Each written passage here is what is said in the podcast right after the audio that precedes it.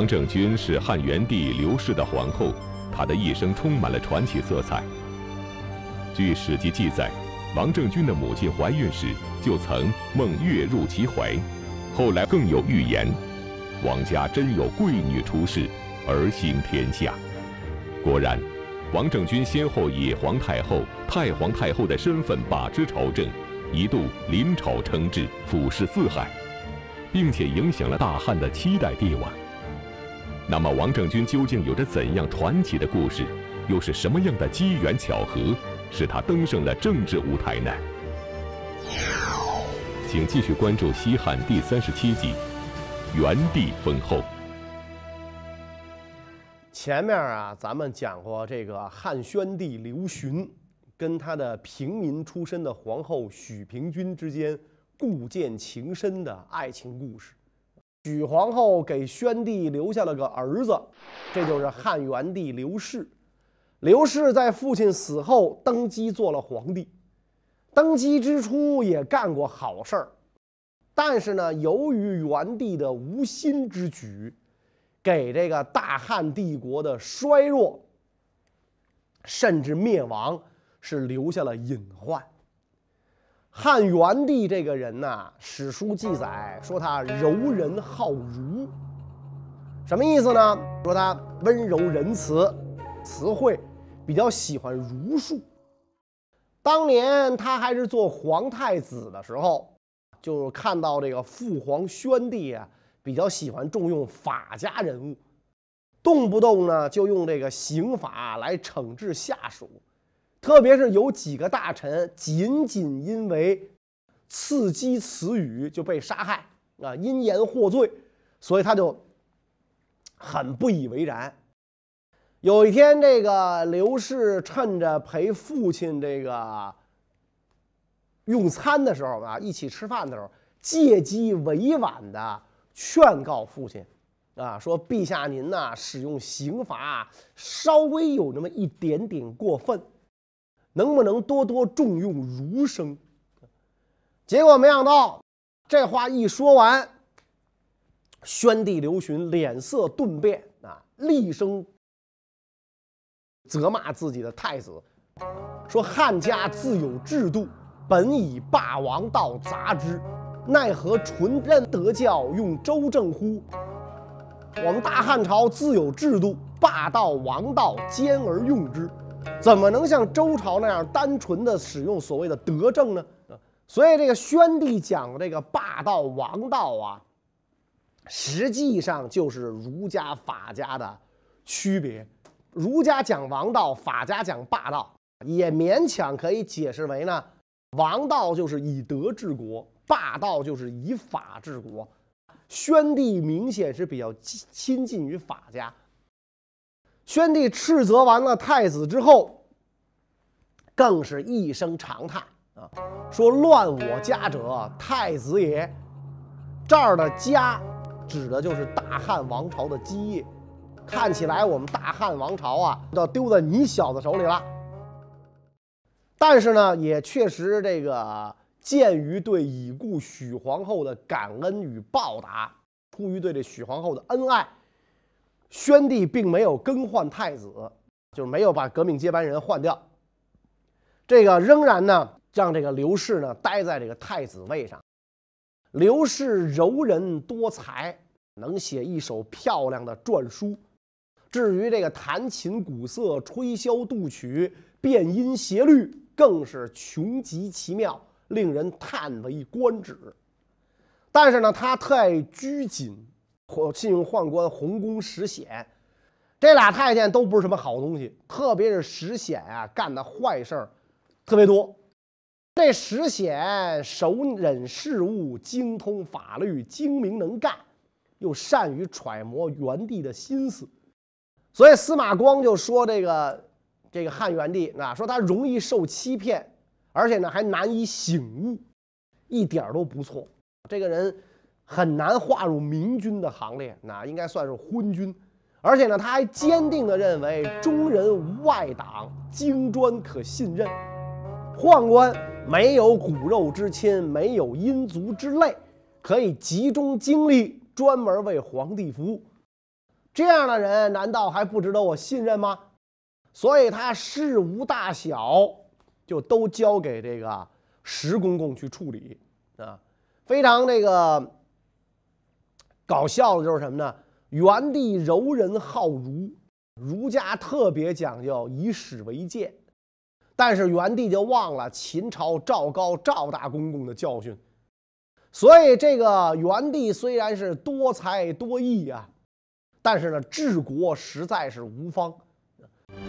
在中国历史上，多才多艺而治国无方的皇帝，往往会成为亡国之君，死于非命，如南唐的李后主和北宋的宋徽宗。但是治国无方的汉元帝在位期间，却是汉朝较为强盛的时期，这是为什么呢？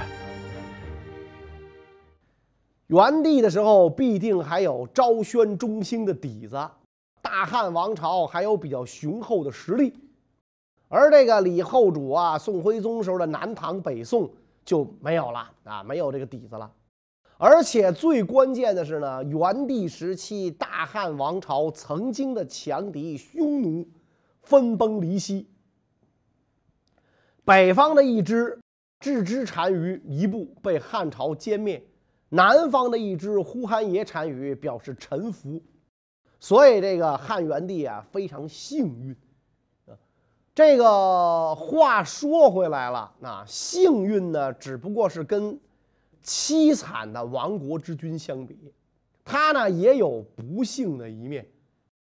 平心而论呐，汉元帝之所以后来变成昏君，不理朝政，有客观因素，身体一直不好，没有精力处理这个国家大事。宦官石显之所以能够长期弄权，史籍上讲，事实元帝被急。不亲政事，事实是什么时候呢？初元年间，初元是汉元帝继位的第一个年号啊啊！这个年号用了五年，也就是说，他刚继位第一个五年计划的时候，二三十岁，身体就不行了。这个元帝三十多岁的时候啊，有个外戚给他的弟弟淮阳王写信，这个信上就说。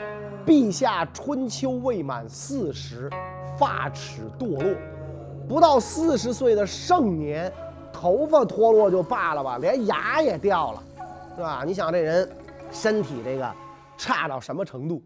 所以他四十三岁他就驾崩了，啊，一方面由于自己的这个身体的原因，身体实在是太差，身体是革命的本钱嘛，真是这么回事太差。另一方面呢，这个。皇上的不幸就是在于自己的婚姻，他的父亲汉宣帝婚姻是值得歌颂的，但是到他这儿就差多了。当年他还是太子的时候，曾经喜欢一个姓司马的女子啊，这个司马的女子呢是太子的良娣，司马良娣，良娣呢是太子的这个。妃嫔当中啊，这个地位仅次于太子妃的，而且呢，太子当时也没有太子妃，所以司马良娣是热门人选啊，应该来做这个太子妃的。可惜的是，还没当上太子妃，年纪轻轻的这个司马良娣啊，非常奇怪的就死了。临终之前，司马良娣拉着太子的手，哀哀陈诉，说：“臣妾将不久于世，永为殿下，实在令人伤感。只是妾死非天命，是殿下那些个姬妾妒忌我受殿下恩宠，天天用妖法诅咒我。说妾实在是死不瞑目啊！也不知道这话呢是不是真的。”但是呢，太子就信了，所以这司马良娣死了之后，刘氏因为悲伤过度，精神萎靡，郁郁寡欢，常常无缘无故大发脾气，迁怒于其他姬妾，弄得这个其他的姬妾啊都不敢觐见啊，谁也不愿意给这死鬼当垫背的啊。日子一久，宣帝了解了这个情况。很为太子担忧，所以为了这个顺侍太子的心情，就命这个皇后，当时应该是霍皇后，从后宫佳人子中选择可以服侍太子的，然后由太子呢选入宫中。这次选秀实际上就是要为太子刘氏选一位合适的太子妃，而王政君正是在这次选秀之中，幸运又偶然地成为了这位太子妃，从而也演绎出了他传奇的一生。那么，王政君到底是如何当上太子妃的？他又有着怎样传奇的身世经历呢？有一天，太子入朝觐见父皇。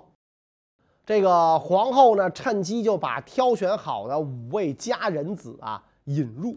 当时这五个女孩当中啊，有一个叫王政君的，她穿的衣服啊又特别与众不同，跟别人都不一样，从颜色到款式，不是一帅就是一怪嘛。不知道他是帅还是怪，反正跟别人不一样。皇后呢，私下里告知在旁边供奉的这个女官。说让他问问太子啊，到底中意哪一位？其实太子这个时候还沉湎于对司马良娣的无限思念之中，对于这个皇后煞费苦心为他挑选的五位佳人几乎是没有任何兴趣，甚至都没拿正眼看一眼。但是呢，女官来问，他又不好驳这个。呃，皇后的面子啊，毕竟这个母后关心自己嘛，所以很不得已勉强回答啊，哎，说其中有一个还成吧啊，其实这句话就是应付皇后的，他连这五个人长什么样都没看清啊，就随便说了句，哎，里里边有一人还成，但是呢，巧的是这个时候的王政君的座位离太子最近。女官一听就认为呢，太子选中的就是离他最近、装束又与众不同的王政君，啊，你不是说有一个还成吗？哎，就去转告皇后啊，转告皇后。皇后一听很高兴，就让这个宫人呢就把王政君给太子就送过去了。这样一来，这位王政君就由宣帝宫中的佳人子变成了太子的妃子。王政君后来名头很大嘛，他的先世据说是传说中的皇帝后裔。到了东周的时候呢，他的先祖田完是齐国的卿大夫，后来田氏代齐做了国君，传到田建被秦始皇平灭，然后项羽封田建之孙田安为冀北王。汉高祖建国，田安被剥夺了王爵，但仍然呢住在齐地，所以当时的人呢就称他们家为王家，所以从此以后，田安的后世子孙就以王为姓氏。啊，王政君的祖父啊叫王贺，在汉武帝的时候呢，曾经担任这个绣衣御史，到这个地方上啊去缉捕群盗。因为这个宽纵不诛、奉使不称，被免职，所以他特别感慨，说：“我听说，给千人留条生路，就可以封荫子孙，啊，我让万余人死里逃生，不知后世能不能受贿。”他就因为这个朝廷觉得他杀人杀的少，所以呢，把他给罢免了。王贺被罢免之后呢？这个又跟同乡的这个大户人家呀，钟氏结怨，两家不对付。钟家在这个乡里啊势力很大，王贺不愿意忍气吞声，索性呢就退避三舍，举家呢就迁到了魏郡元城的韦宿里啊，在里中担任三老。地方上的人呐都非常这个看重他。所以这个县里有一位老者呀，就跟他讲说，这个当年春秋之事，杀戮暴崩，晋史呢就曾经卜过一卦，说什么呢？杀戮之崩，时因因为阳雄土火相称，预示六百四十五年后当有圣女兴世，大概呢会应验在齐田家。现在你王家迁来，正居当年杀戮之地，时间也相符，恐怕八十年后，王家呀要有贵女出世而兴天下。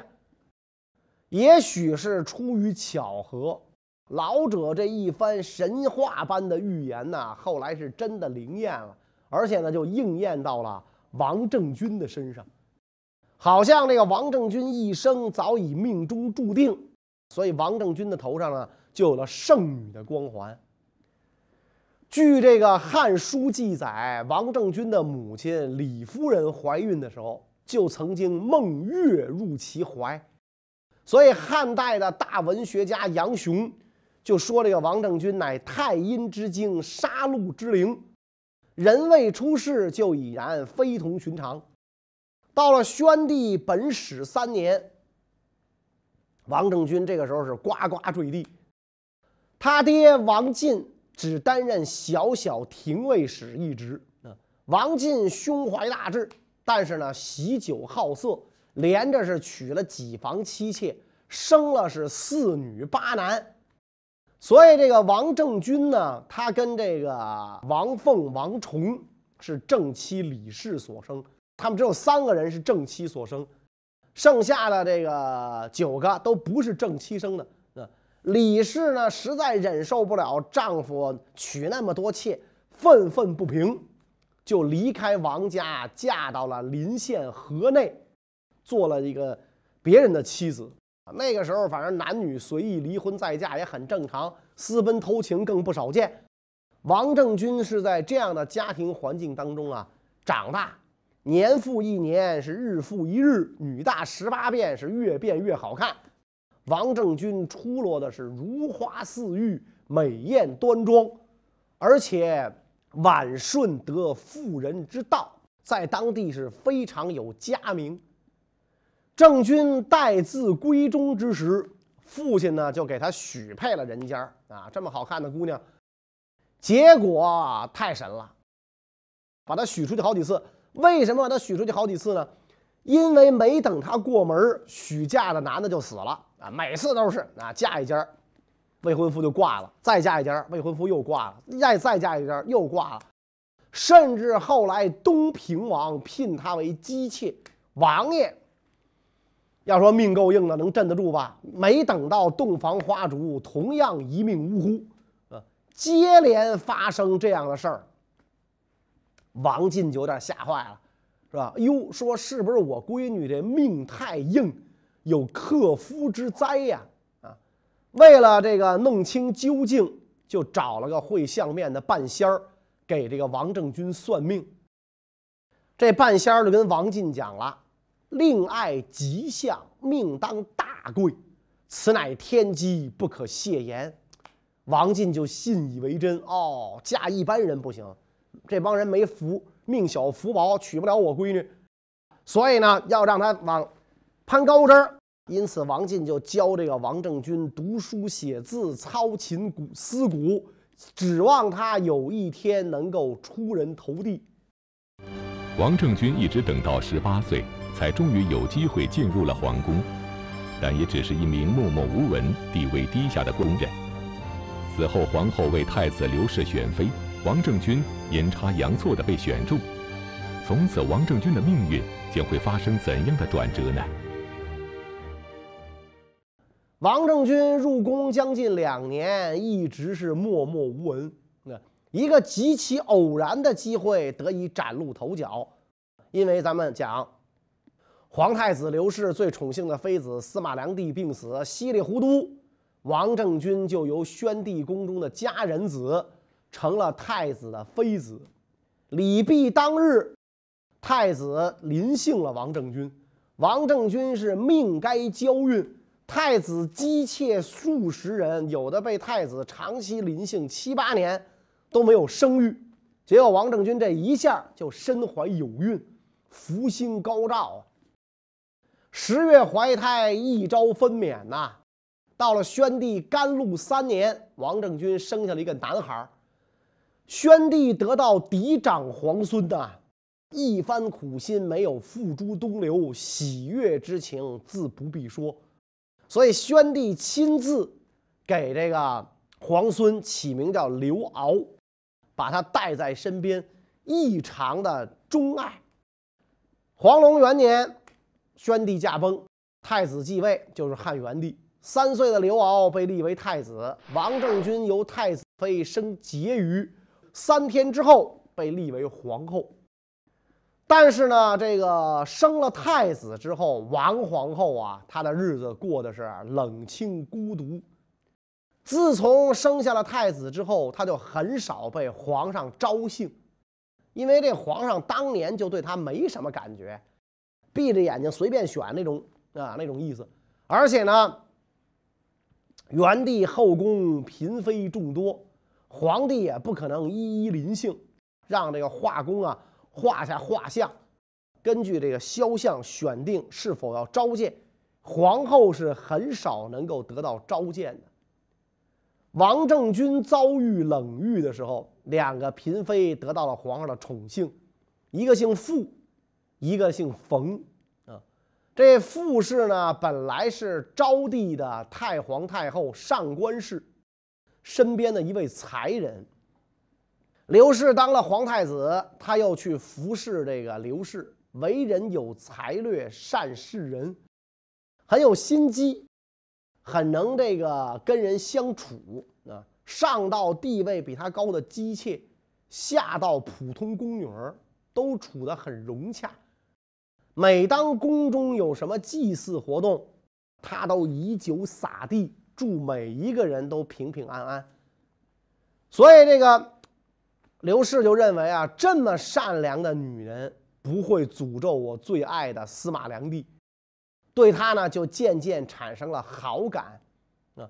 所以后来这个傅氏生了儿子刘康，就被封为婕妤。冯氏呢，则是在这个元帝继位之后入宫的，生下了皇子刘兴之后，也被封为婕妤。后来，这个汉元帝又特意在婕妤之上、皇后之下设了一个女职啊，设了一个这个就妃子的职称啊，叫昭仪啊，授给这两位呢替他生下皇子的爱妃啊。所谓昭仪，顾名思义嘛，昭显其仪也。除了这个皇太子。刘氏呢，就这么俩儿子啊。元帝就这么俩儿子，刘康封定陶王，刘兴封中山王啊。王政君虽然贵为皇后，但是呢却失宠，元帝并不爱他，那并不喜欢他啊。儿子作为嫡长子，虽然被立为皇太子，但是呢颇有酒色之失啊，酗酒好色，无法承担革命接班人的重任啊。而定陶王刘康跟父皇一样多才多艺，尤其是精通音律，堪称父皇的知音。啊，与母亲傅昭仪啊一样，受到汉元帝的宠爱。每当这个元帝生病的时候啊，这个傅昭仪啊都是带着儿子一起伺候在身边。啊，冯氏啊，跟这个善于。作秀博取他人好感的傅氏还真不一样啊！他真是在历史上留有美名。冯氏出身武将之门，父亲是执金吾，相当于现在的首都卫戍区司令。冯婕妤虽然长得花容月貌，却有着午门的侠胆和刚勇，并因此在历史上留下了“婕妤党雄”的美名。一个纤弱的女子是如何党雄的呢？有一天，元帝到这个虎圈里啊观赏斗兽，后宫美人都陪坐一旁。正当大家津津有味观赏的时候，突然间发生了一件意想不到的事情：一头灰熊啊，不知道怎么着从笼子里跑出来了，并且攀爬着准备向皇帝这些人的看台冲上来。左右的大臣贵人被吓得是惊慌失措，魂不附体啊！不知道如何是好，四处仓皇逃命。只有冯婕妤临难不惊，义无反顾，勇敢地冲上前去，用自己纤弱的身体挡在了元帝面前。结果灰熊看了看那个冯婕妤啊，可能觉得这样的美人不舍得下手，就没有再往上扑。闻讯赶来了护卫，就把这个大灰熊杀死。人们这是虚惊一场。等这个元帝情绪安定下来之后，对这个冯婕妤的勇敢行为啊，表示难以理解。他就问这个冯婕妤。说大家看到灰熊之后都惊慌逃散，你为什么要用自己的身体来挡住灰熊呢？呃，就你这小身板儿是不是你不知道这个大灰熊会吃人呢？说他万一冲上来把你吃了怎么办啊？你这次很危险。冯婕妤一听就笑了，说皇上啊，我知道猛兽的欲望啊是有限的。他抓到人之后就不会再进攻其他人，所以臣妾挺身而出啊，让他来抓臣妾。抓住了臣妾，他就不会伤害皇上您了。元帝一听，又激动的不得了啊，说：“爱妃对朕真是关怀体贴，你不但是一个天生美人而且你的性格也这样刚强勇敢，像你的父亲，你不愧是武将之后啊。他爸爸是。”卫戍区司令嘛，所以这个元帝对这个冯昭仪啊，冯婕妤后来的这个冯昭仪倍加敬重，是再三感叹啊。而这个婕妤挡熊这件事儿千古流传，历代这个画工只要画这个美人画，什么什么什么这个这个这个呃西施浣纱呀，貂蝉拜月呀，是吧？昭君出塞呀。什么这个贵妃沐浴啊，一定也有这个婕妤挡雄，婕妤挡雄也一定会会画这个。那就中国历史上这些个这些个美人，冯婕妤是占了浓墨重彩的一笔。所以他这么一干，跟他同一职称的这个傅婕妤啊，后来的傅昭仪就很羞愧啊。你看，你瞧人家多会来事儿，问题这事儿还不是一般人能来的。是吧？你看人家这个这个这都都会来事儿，是吧？这大熊来了，他挡啊，我可倒好，我颠了，那这皇上爱死他了。所以呢，因此他就恨上了这个冯昭仪啊。这时候你说你作秀，你说是吧？这玩意儿谁能跟你做呀？啊，洒洒酒是吧？说说你好我好，大家一路平安是吧？回来聚这没问题。你说这挡熊这可不是一般人干得了的。所以这个傅昭仪就恨死他了。过了二十多年，傅昭仪的孙子当上了皇帝，当时的傅太后就借机把这冯氏整死了，啊，这就是后话了。冯傅二位昭仪虽然深得元帝宠爱啊，但是呢，一直没有撼动这个王政君的皇后之位。后宫里边，这争风吃醋结束后，大汉帝国的外地又出了事儿了。出了什么事儿呢？下一讲再讲。谢谢大家。